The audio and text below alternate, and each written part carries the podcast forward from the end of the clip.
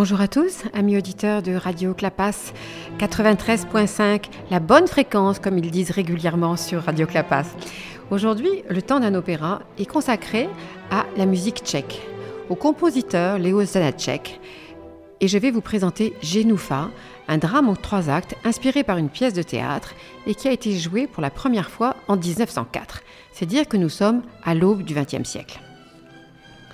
Alors, Genoufa de Léo Zanacek est le troisième opéra. Après la tentative avortée de Zarka en 1888 et le début d'un roman en 1891. Mais c'est le tout premier à voir le jour sur scène au théâtre de Brno. C'est impossible à dire, mais je le répète, Brno, ça s'écrit B-R-N-O. Donc il a été joué pour la première fois le 21 janvier 1904. L'œuvre rencontre alors un succès considérable, sans doute à la faveur de l'enthousiasme nationaliste, fier de compter une œuvre de plus au répertoire des opéras en langue tchèque. Alors quelques éléments biographiques maintenant sur Janacek. Alors je vais beaucoup écorcher les noms, je m'en excuse auprès des Tchèques montpelliérains parce que c'est compliqué à dire le tchèque. Donc il est né en 1854 à Ukvaldi, c'était dans l'ancien empire d'Autriche, l'actuelle Moravie dans la République tchèque. C'est le neuvième d'une famille de 13 enfants. Son père, instituteur et organiste, l'envoie très jeune étudier la musique, puis au conservatoire de Leipzig et Vienne. Et c'est en 1874 qu'il rencontre à Prague celui qui deviendra son ami et son mentor musical, Antonin Dvorak, avec lequel il partage des origines paysannes et un penchant slave très prononcé. Dvorak influencera durablement Léo Janacek par sa manière de composer en épousant les intonations de la langue parlée.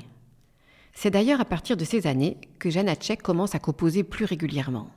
Ses premiers opéras, Zarka et Pokatek, mais aussi ses danses valaques. Il retourne à Brno pour se consacrer à l'éducation de la musique. Très impliqué dans la vie culturelle de cette ville dans laquelle il exerce encore une grande influence, Janacek y crée une école d'orgue, en plus de ses activités d'enseignement et de direction d'orchestre. Le folklore mourave les différents dialectes et coutumes de son pays natal ainsi que les bruits de la nature l'inspirent beaucoup et marqueront l'ensemble de son œuvre.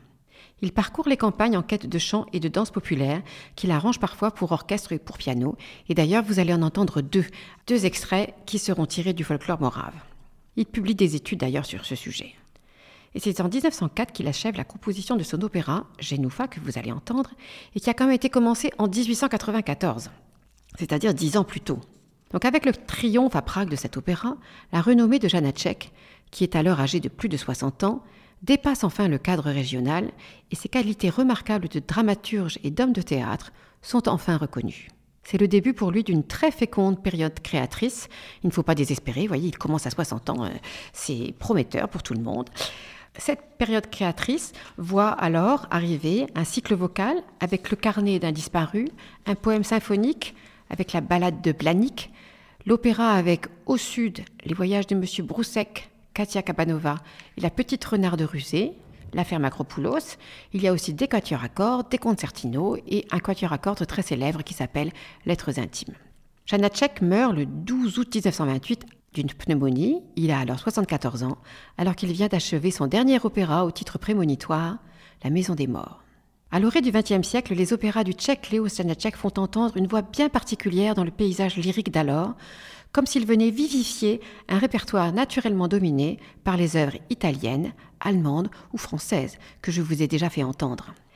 Genoufa est le premier chef-d'œuvre d'un compositeur qui a mis de longues années à forger et à nourrir son langage. Plutôt que de s'imposer dans un romantisme un peu languissant, la musique de Janacek impose une force brute, directe, une forme de réalisme coup de poing, paraît néanmoins d'une beauté singulière et capable, par sa poésie et son étonnante économie de moyens, de capter les moindres élans du cœur. À travers le folklore et la musique de sa propre langue, disséquée et fondue dans son orchestre et dans ses mélodies, Janacek révèle la vérité et l'humanité de ses personnages avec la puissance des grands visionnaires.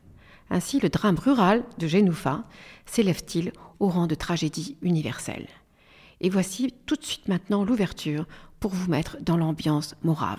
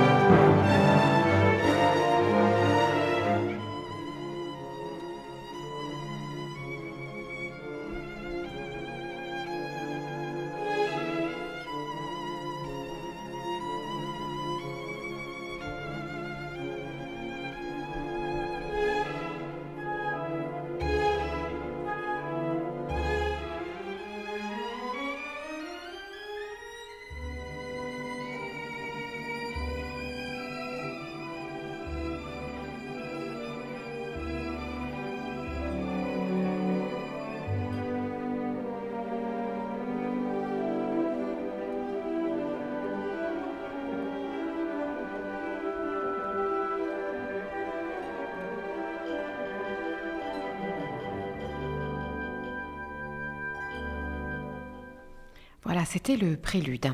Alors le livret, maintenant, nous sommes dans un petit village de Moravie au XIXe siècle.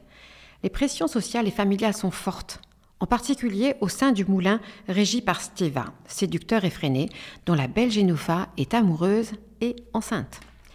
Mais cette dernière est secrètement aimée de Laka, qui, par dépit, la blesse au visage et la défigure. La sacristine, la belle-mère de Génoufa qui l'a élevée, exerce sur le village un puissant ascendant moral, mais elle ne parvient pas à convaincre Stiva d'épouser Génoufa, désormais devenue laide à ses yeux. Seule solution pour la sacristine, pour sauver sa belle-fille et repousser l'opprobre villageois, elle tue en secret l'enfant que Génoufa a eu de Stiva. Et elle fait croire à Génoufa qu'elle a perdu le bébé pour la marier ensuite à Laka, le demi-frère de Stiva, toujours épris d'elle. L'infanticide commis par la sacristine et ses conséquences aboutiront bel et bien au mariage de Laka et de Génoufa. Mais la toute-puissante belle-mère sera rattrapée par son meurtre, qu'elle confessera publiquement. Y voyant cependant un geste d'amour, la lumineuse Génoufa pardonnera à sa belle-mère et s'engagera, pleine de confiance, dans une nouvelle vie avec Laka. Et c'est finalement le pardon, la bonté et la générosité de la lumineuse Génoufa qui concluront cet opéra. Alors tous les extraits que je vais vous présenter sont issus d'un coffret Erato de 2002 où Bernard Etinck dirige l'orchestre. Et les chœurs du Royal Opera House avec dans les rôles titres pour Genoufa c'est Carita Matila, la sacristine c'est Anna Cilia, Laka c'est Jorma Silvesti. Et Stiva c'est Jerry Adley. C'est la fin de la journée, un moulin isolé dans les montagnes. Genoufa tient un pot de romarin, la grand-mère trie des pommes de terre, Laka taille au couteau un manche de fouet. Génoufa entre en scène. Dès le début de l'œuvre, vous allez l'entendre, Janacek crée une certaine tension. Elle est angoissée car elle attend le retour de Stiva, qui risque d'être enrôlé dans l'armée. Elle est enceinte de lui, et seul le mariage pourra la sauver du déshonneur. Alors elle chante maintenant, déjà le soir tombe. Je ne le prononce pas en tchèque parce que je n'y arriverai pas.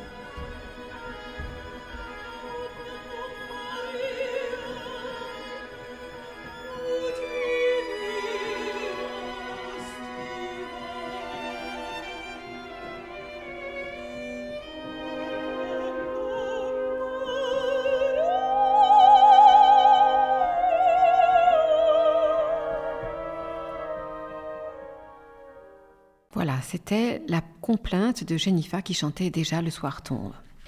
La sacristienne arrive et ses paroles assurent la transition tout en préparant l'arrivée de Laka, le demi-frère de Stiva. Celui-ci s'adresse à la, à la grand-mère, la sacristine, avec un ton de reproche car il se sent rejeté. Toutefois, la mélodie prend le caractère d'une berceuse un peu plus tard, à l'évocation de son passé d'orphelin et de sa frustration par rapport à son demi-frère. Voici maintenant Laka qui chante, alors toujours en français, pour sûr, grand-mère, il y a beaucoup de choses que vous voyez bien mal. Le voici.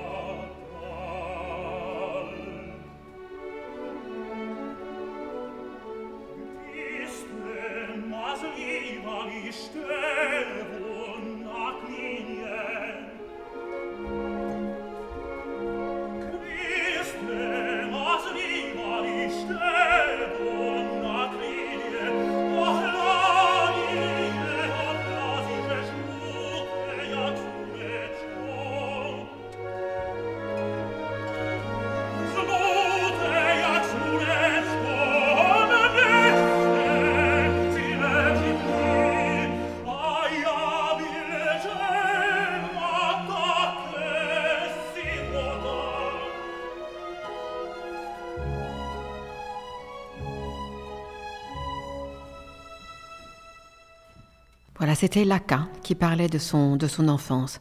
S'ensuit ensuite un court duo qui oppose Laka à Jedoufa, celle-ci lui reprochant de parler mal à sa grand-mère. D'ailleurs, elle ne fait très très peu cas de lui. Et Génoufa fait ensuite mention d'un romarin. Alors c'est très important dans Saint-Opéra puisqu'elle le tient dès le début, dès la première scène. Donc elle fait mention de ce romarin, une plante qui symbolise l'avenir, euh, la fidélité aussi. Et elle, elle a très peur que ce romarin ne se fane, car qu'il se fane, cela signifiera la fin de toute joie dans sa vie. Voici maintenant Génoufa qui chante Grand-mère, ne vous mettez pas en colère.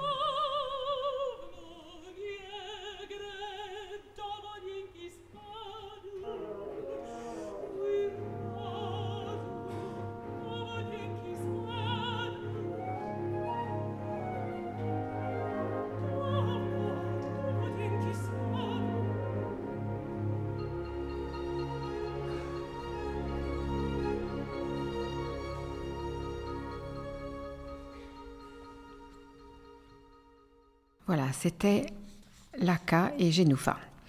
Laka espère maintenant que le départ de son demi-frère, le départ probable de son demi-frère Stiva pour l'armée, lui permettra d'épouser Genoufa. Et il indique d'ailleurs qu'il a mis des vers dans le romarin pour le faire crever. Ces plans ne vont pas se concrétiser, car Stiva n'a pas été appelé. Genoufa laisse alors éclater sa joie et Laka son dépit. Et le cœur des conscrits chante tout en déplorant le fait que ceux qui ont de l'argent peuvent échapper à la conscription. sur ces entrefaites, Stiva arrive ivre parce qu'il a fêté le fait de ne pas partir à l'armée. Voici maintenant donc euh, un, un, moment dans l'opéra où vous allez entendre cette musique folklorique morave. Ce sont les chœurs des conscrits qui chantent. Ils vont tous se marier car ils ont peur de l'armée.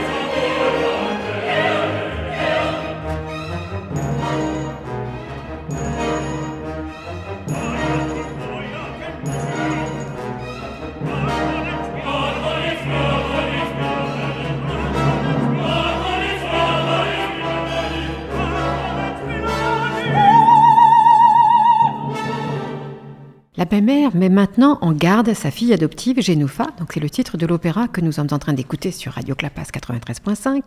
Donc elle met en garde sa fille adoptive car elle-même a aimé un ivrogne et en a souffert toute sa vie et elle impose que Stiva reste à jeun pendant un an. Sacrée belle-mère qui arrive à faire des choses pareilles.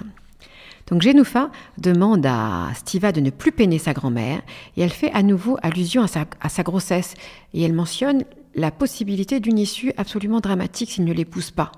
Mais lui le prend très légèrement, même s'il lui dit qu'il continuera à l'aimer à cause de ses joues vermeilles, tout en lui ayant dit précédemment que toutes les filles lui font les yeux doux. Alors arrive Laka, qui raille les intentions de son demi-frère, Stiva, et tente de faire entendre raison à Genoufa et il tente de l'embrasser.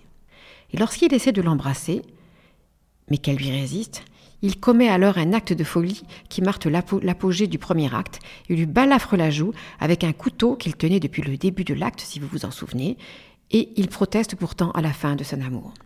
Voici maintenant Laka qui chante.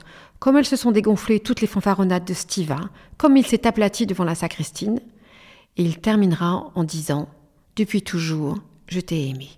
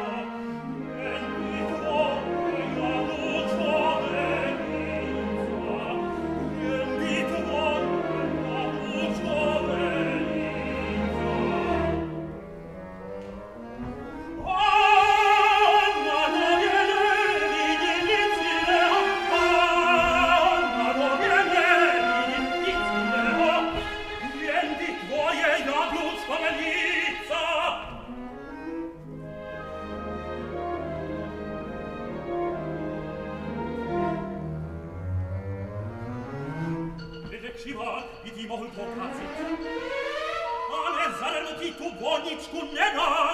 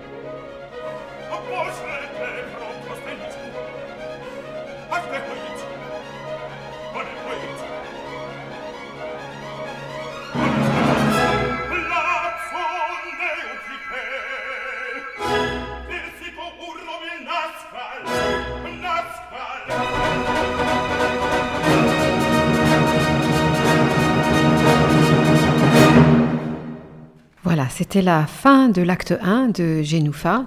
Euh, vous avez compris, il y a eu un moment vraiment tragique puisque Laka, repoussé par Génoufa, lui tailla de la joue avec le couteau qu'il ne cessait d'aiguiser depuis le début de l'opéra. Donc vous avez entendu aussi, amis auditeurs, à quel point, euh, bien sûr vous n'avez rien compris, hein, comme moi, mais à quel point cette musique, la mélodie, les paroles se rapprochent de la conversation. Alors c'est chanté, bien entendu, on est toujours dans l'opéra, mais tout de même on sent que c'est comme, c'est comme une phrase, comme une, comme une conversation qui, qui, qui a lieu. Alors nous sommes maintenant à l'acte 2, cinq mois ont passé pendant lesquels la sacristine a caché Génoufa, dont la cicatrice est désormais bien visible. Génoufa a mis au monde un enfant dans le plus grand secret, un enfant qui sera un fardeau pour elle, selon sacristine, et elle a bien raison, parce que lorsque Stiva revient la voir, malgré les supplications de sacristine, il refuse. Il refuse car il a peur d'elle, il a peur de sa joue abîmée, et il indique qu'il s'est déjà fiancé. Ce Steven était décidément pas très très intéressant. Comme souvent à l'opéra, les barytons, euh, je vous l'avais déjà dit lors d'une précédente émission, les ténors ont généralement le beau rôle et les barytons ont généralement un rôle pas toujours aussi joli. Arrive alors Laka, à qui la sacristine apprend que Génoufa a mis au monde un enfant, dont Stiva est le père, mais dont il ne veut pas entendre parler. Mais cet enfant est mort. Et en cela, elle anticipe sur la terrible décision qu'elle a prise de noyer l'enfant. Laka s'en va, et la sacristine, restée seule, justifie ce qu'elle s'apprête à faire pour le bien de Genoufa, et vous l'avez compris, ami auditeur de Radio Clapas, c'est un moment tragique dans l'opéra. Alors elle chante maintenant, dans un instant, dans un instant, et un peu plus tard, c'est lui, l'enfant, le seul obstacle, la honte de toute une vie.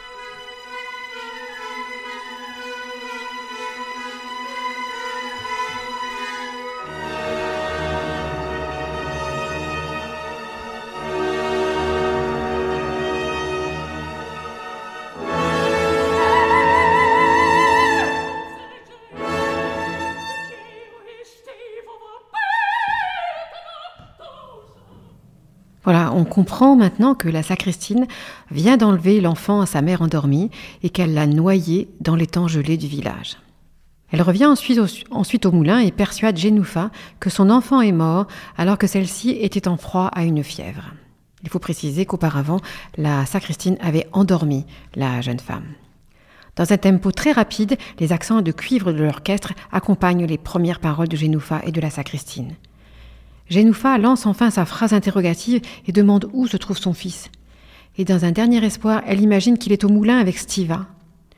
Puis dans un chant à la fois douloureux et digne, elle recommande son fils à la Vierge. Voici sa prière.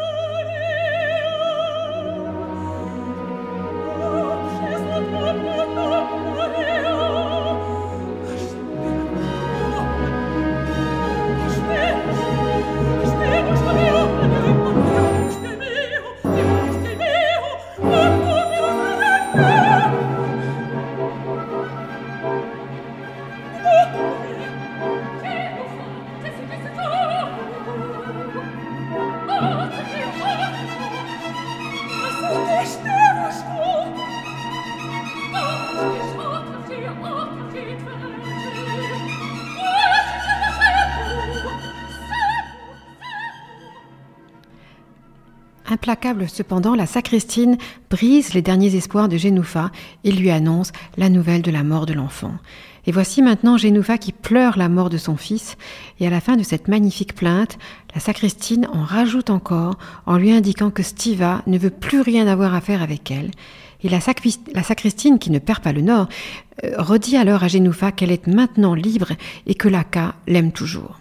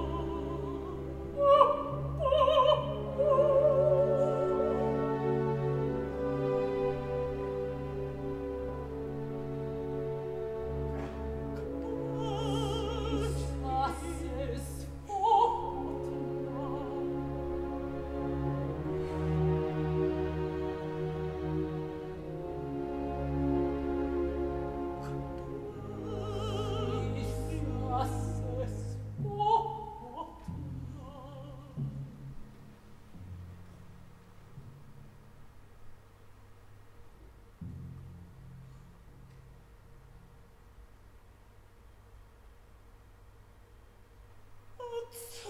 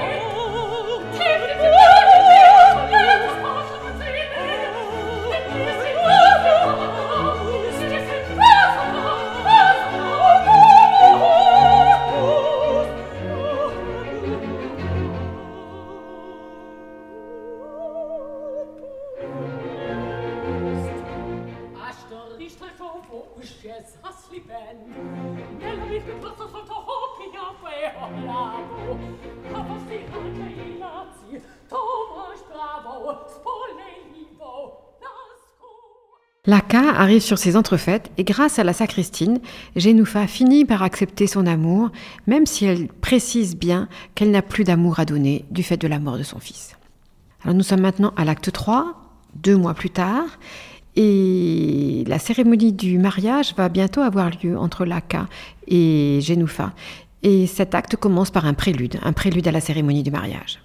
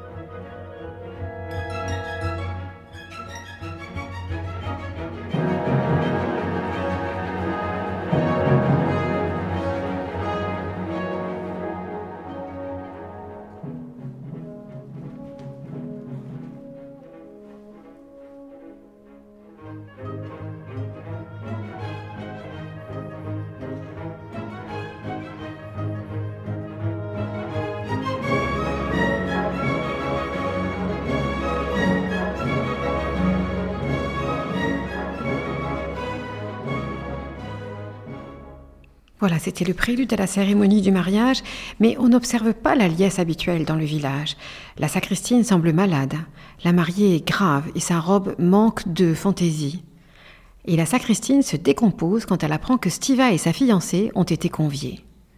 Bien que rien n'ait été prévu, les jeunes filles du village entrent et offrent des fleurs et des danses à Jenoufa. Il semble que la cérémonie va avoir lieu, mais au moment de la bénédiction, on entend des cris un enfant mort a été retrouvé gelé sous la glace. Vous allez maintenant entendre dans l'air cuissi le juge qui va marier Génoufa et Laka, et qui s'en félicite, la sacristine qui est troublée par la présence de Stiva, et enfin le cœur des jeunes filles, puis la macabre découverte.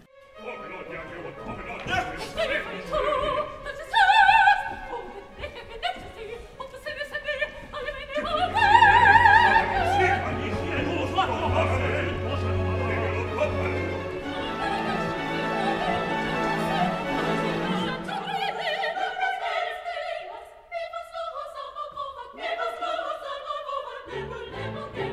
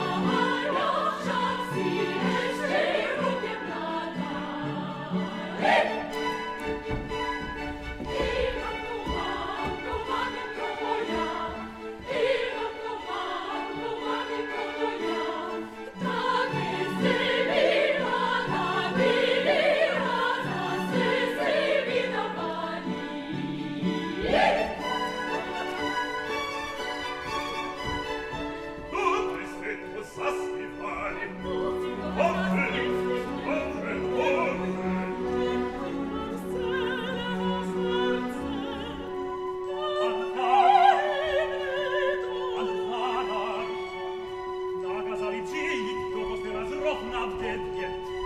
Così ancora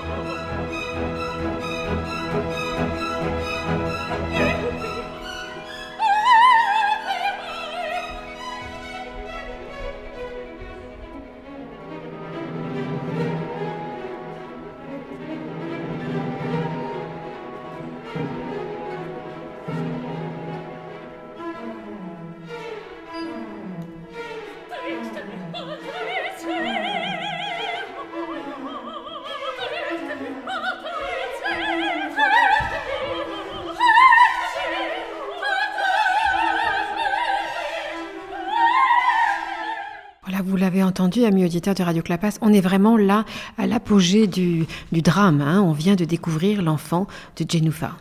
Et bien sûr, Jenoufa reconnaît son enfant. Et devant l'émoi suscité par cette découverte, les villageois veulent s'en prendre à Jenoufa et la lapider, rien de moins. Mais elle est protégée par l'Aka. La sacristine avoue alors son crime et demande à Jenoufa un châtiment exemplaire. Mais celle-ci lui pardonne. La sacristine est néanmoins emmenée par le juge. Laka, et pendant tout ce temps, Laka est restée inébranlable aux côtés de Genoufa pour la protéger. Et celle-ci en est bouleversée et il accepte maintenant de l'aimer. Elle chante alors Ils sont partis, et va, toi aussi. Et à la fin de cet air, Laka termine en chantant Je trouve un très très beau poème d'amour que je voudrais que chacun médite. Que nous fait le monde quand nous serons l'un pour l'autre un soutien Et elle lui répond Oulaka, mon âme, viens, viens, c'est un amour plus grand qui me conduit à toi.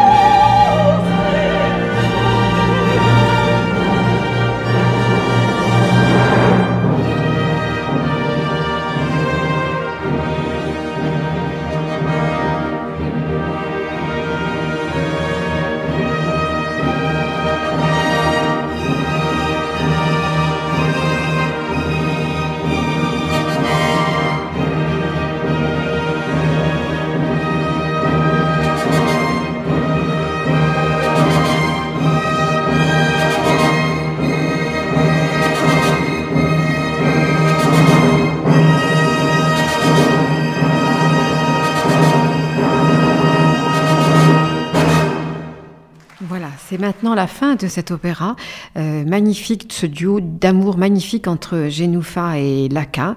Et donc la fin de cet opéra, ce drame de femme imprégné de réalisme poétique, où Janacek a certes voulu montrer la condition peu enviable des femmes de son pays au XIXe siècle, mais la fin de l'œuvre, euh, Genoufa, sa générosité transfigure absolument cette euh, réalité parfois terrible. Alors j'ai bien conscience que c'est pas forcément facile d'écouter euh, un opéra tchèque, mais j'espère que la musique a transcendé la difficulté de la compréhension et vous en avoir donné l'envie de l'écouter, voire même d'aller le voir à l'opéra. Je vous retrouve très bientôt pour un nouveau Temps d'un opéra.